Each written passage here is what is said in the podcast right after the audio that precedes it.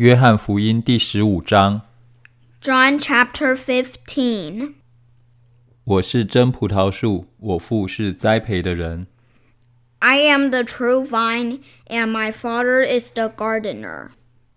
凡属我不结果子的枝子，他就剪去；凡结果子的，他就修理干净，使枝子结果子更多。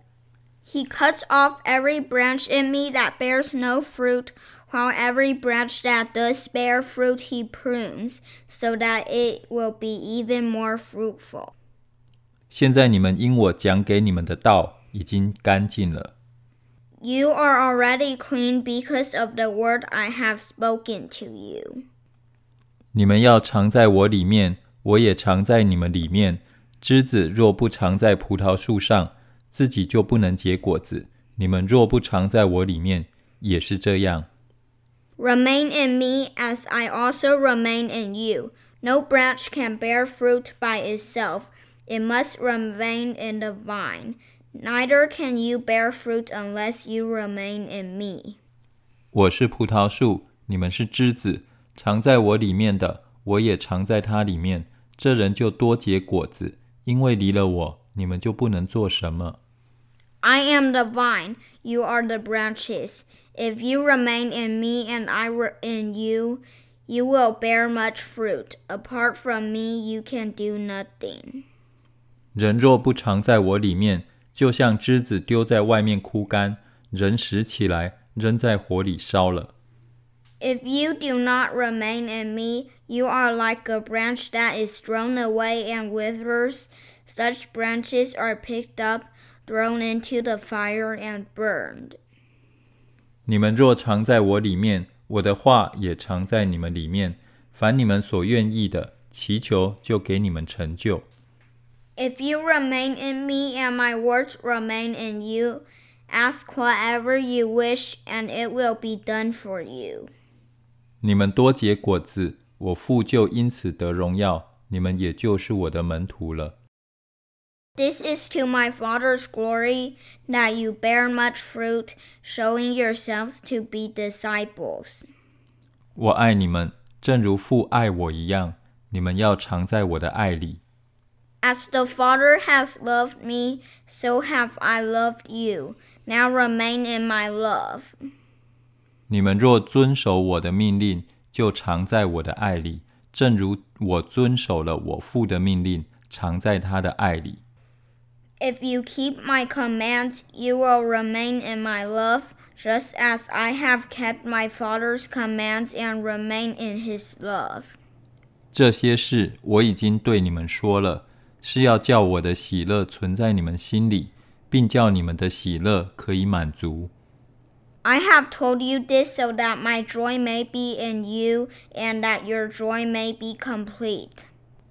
你们要彼此相爱， 像我爱你们一样，这就是我的命令。 My command is this love each other as I have loved you. 人为朋友舍命，人的爱心没有比这个大的。 Greater love has no one than this to lay down one's life for one's friends. 你们若遵行我所吩咐的，就是我的朋友了。 You are my friends if you do what I command.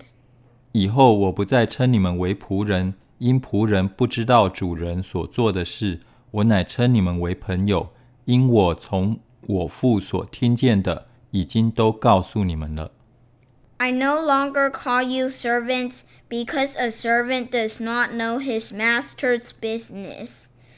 Instead, I have called you friends, for everything that I learned from my Father I have made known to you.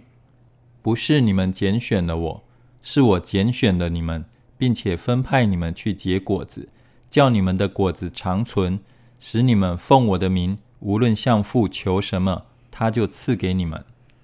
You did not choose me, but I chose you and appointed you so that you might go and bear fruit, fruit that will last, and so that whatever you ask in my name the Father will give you.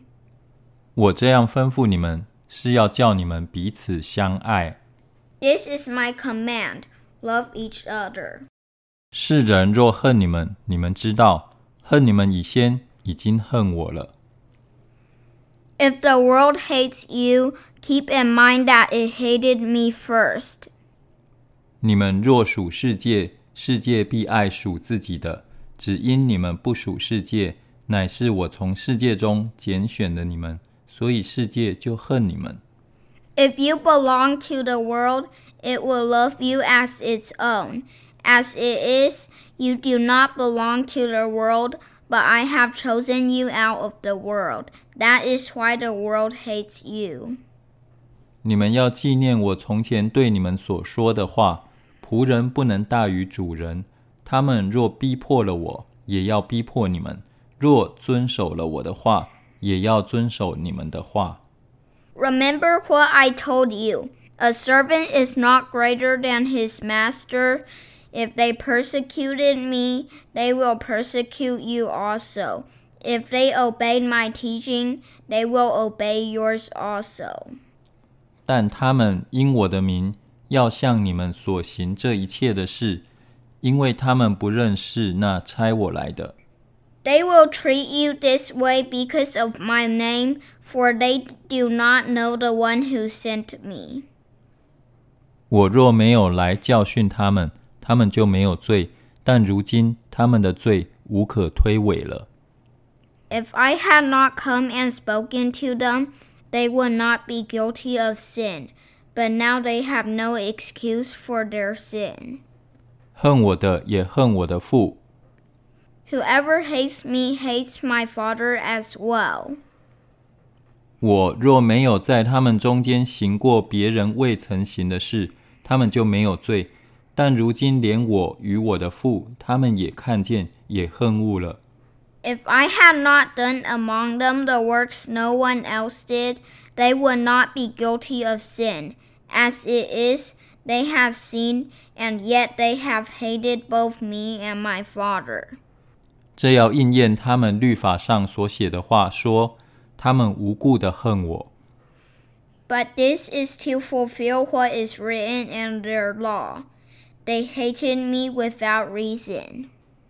但我要从父那里差保惠师来，就是从父出来真理的圣灵。他来了，就要为我做见证。When the advocate comes, whom I will send to you from the Father, the Spirit of truth who goes out from the Father, he will testify about me.